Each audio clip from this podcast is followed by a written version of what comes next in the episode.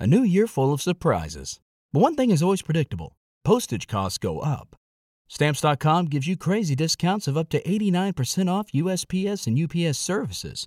So when postage goes up, your business will barely notice the change. Stamps.com is like your own personal post office, wherever you are. You can even take orders on the go with the mobile app. No lines, no traffic, no waiting. Schedule package pickups, automatically find the cheapest and fastest shipping options, and seamlessly connect with every major marketplace and shopping cart. There's even a supply store where you can stock up on mailing supplies, labels, even printers. Stamps.com has been indispensable for over 1 million businesses just like yours. All you need is a computer or phone and printer. Take a chunk out of your mailing and shipping costs this year with Stamps.com. Sign up with promo code PROGRAM for a special offer that includes a four week trial, plus free postage and free digital scale. No long term commitments or contracts. That's Stamps.com code PROGRAM. Hola a todos, aquí Álvaro Bonilla con la estrategia 30 de Robert Greene. Esta estrategia nos habla sobre la comunicación, se titula Penetra su mente. Y nos dice algo muy importante. En toda iniciativa que usted tenga para lograr poder o para lograr avanzar en la jerarquía o con cualquier objetivo, es importante la comunicación. ¿Cómo comunicamos y qué es aquello que comunicamos? Hoy día nosotros hemos recibido una tradición muy abundante acerca de la comunicación y yo recomiendo algunas referencias importantes. Referencia número uno, Edward Bernays, un extraordinario tratado muy pequeño que se llama Relaciones Públicas. Él fue el padre fundador de las relaciones públicas, sobrino por parte de la esposa de Sigmund Freud. Estableció estrategias sobre cómo comunicarse con el gran público a partir de los medios de comunicación y cómo a partir de ellos y utilizando principios de la psicología se podrían cambiar tendencias. Edward Bernays es el responsable de toda la estrategia de marketing que existió detrás de las grandes tabacaleras para que las mujeres empezaran a fumar. En la tercera ola del feminismo empezaron a desarrollarse, o segunda ola, no recuerdo bien, del feminismo empezaron a desarrollarse ideas muy semejantes a las que hay ahora de emancipación, de libertad, y un símbolo era el símbolo de fumar. Entonces Edward Bernays capitalizó esto y en sus libros, en sus tratados, nos muestra cómo utilizar la opinión pública para mm, que las masas piensen de determinada manera.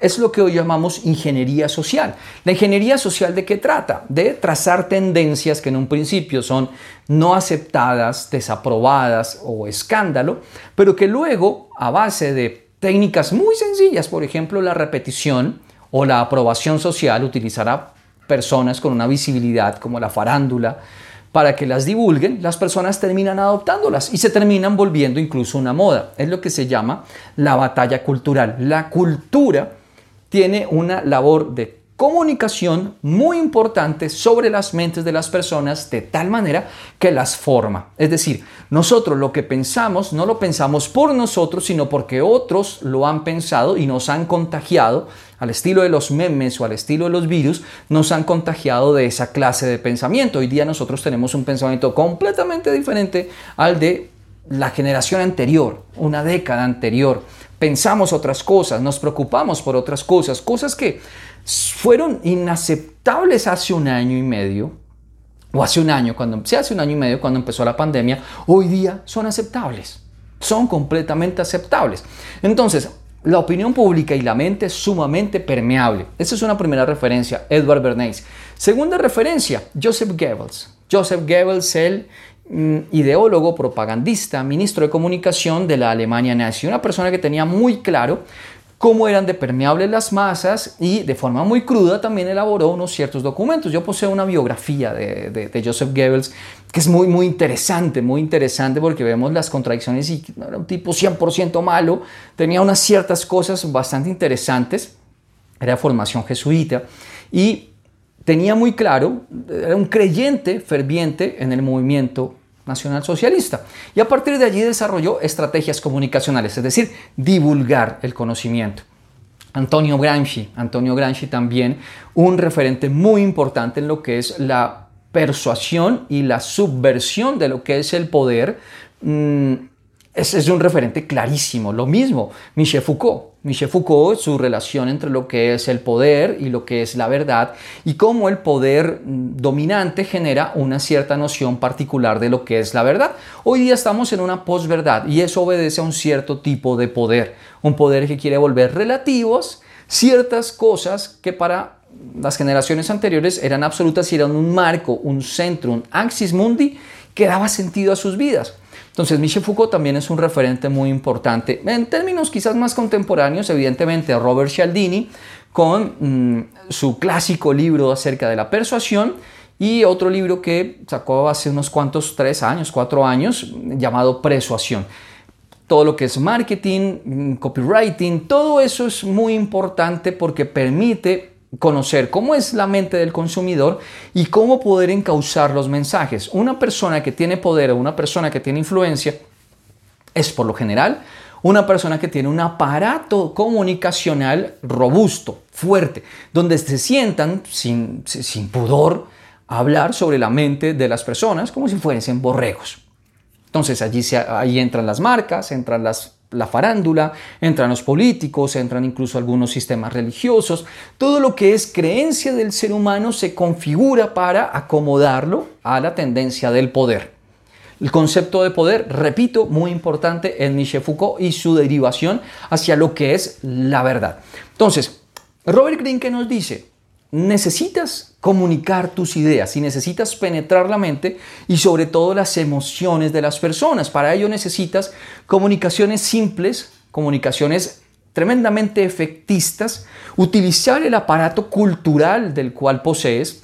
¿Cuáles son los aparatos culturales que nosotros poseemos? Las redes sociales. No tenemos acceso a los medios de comunicación cada vez más deslegitimados, cada vez más impopulares y cada vez menos vistos, pero tenemos las redes sociales. Las redes sociales son un canal muy importante de influencia. Entonces, aquí mm, Robert Greene nos habla acerca de también la necesidad de lo que decimos y también de las imágenes que utilizamos.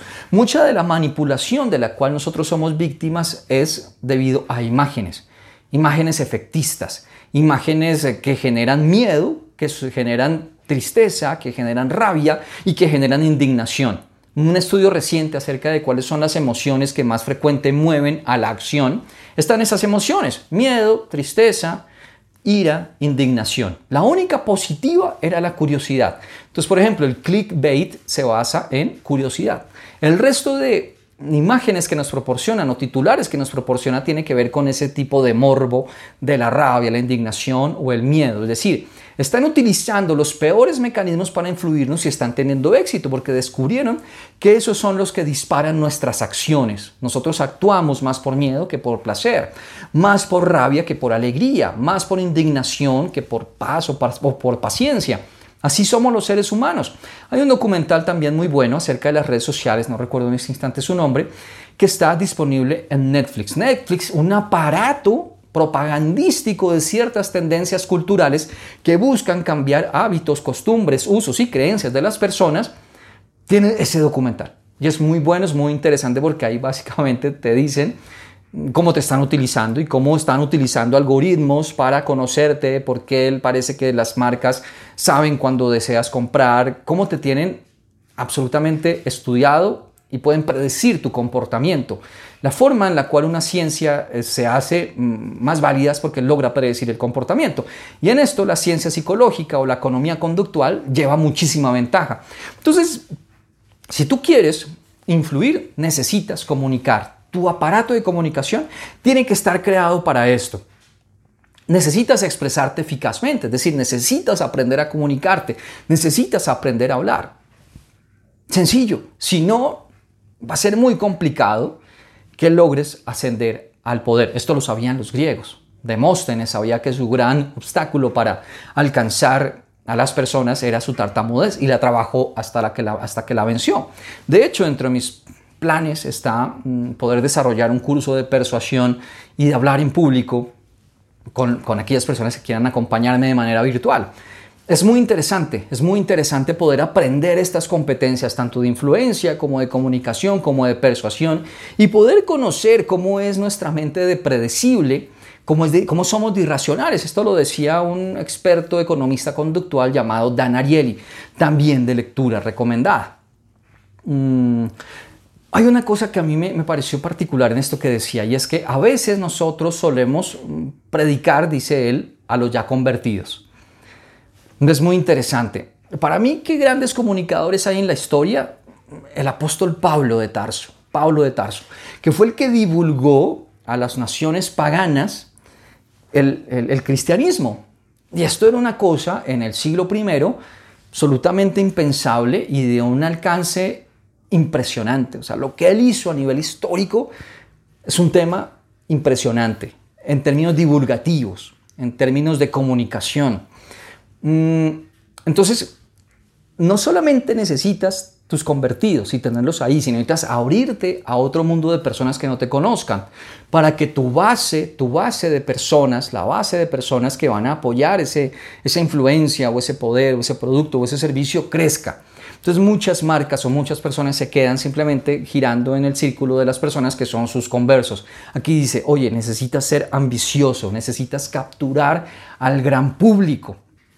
¿Y eso qué significa?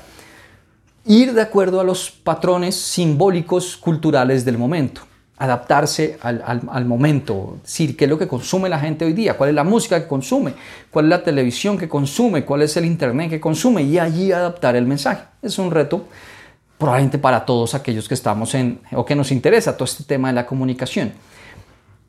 Muchos de los, de los gobiernos que nosotros padecemos tienen grandes problemas en la comunicación, grandísimos, grandísimos. Las redes sociales están llenos de críticas a las formas en las cuales tienen de comunicar. Una parte porque ocultan cosas y otra porque son absolutamente estúpidos en comunicar las cosas. Entonces, cuando, cuando un gobierno no comunica bien, tiende a fracasar porque no tiende a divulgar aquellas cosas que hacen. Entonces eso da lugar a que los opositores empiecen a hacer campañas, eh, digamos, de rivalidad, campañas negras, campañas críticas y que tengan una mayor voz porque lo que tú haces bueno no lo comunicas. Entonces necesitamos comunicar lo que vamos haciendo, lo que vamos desarrollando, etc. Eso es. Entonces quizás está, eh, eh, lo que me gusta de esto es decir, necesitas aprender a comunicar. Hay personas que dicen, oye, eso no es para mí porque yo soy tímido, soy introvertido, no me gusta la gente. Si tú eres así, entonces tienes que aceptar que, vas a ser una persona quizás invisible, quizás gris. Puede que te ganes la vida muy bien así. Personas que se ganan la vida y no necesitan gran comunicación. Son contadores, son financieros y están muy bien. Pero si tú quieres... Mm, lograr objetivos a un nivel social y no tienes esas habilidades, no te puedes conformar o disculpar a tu carácter. Por eso, necesitas abrirte, necesitas comunicar masivamente y necesitas aprender a hacerlo. No es algo que puedas aplazar, porque eso impacta tus relaciones. Si uno no es bueno, no tiene habilidades sociales, pues no va a poder tener relaciones sociales, no va a poder tener una pareja. Si se la encuentra será un tema de muchísima casualidad de un azar impresionante. Necesitas eso, necesitas poder divulgar aquello que haces. Si tú quieres ascender, si quieres tener un aumento de sueldo, si quieres ser promovido a otro cargo, si quieres tener una entrevista de trabajo exitosa, necesitas divulgar. Entonces es una asignatura que está allí y que Robert Greene nos dice es muy importante y se ha desarrollado muchísimo material a propósito de eso. Un saludo a todos y nos vemos en la próxima, ya casi vamos terminando.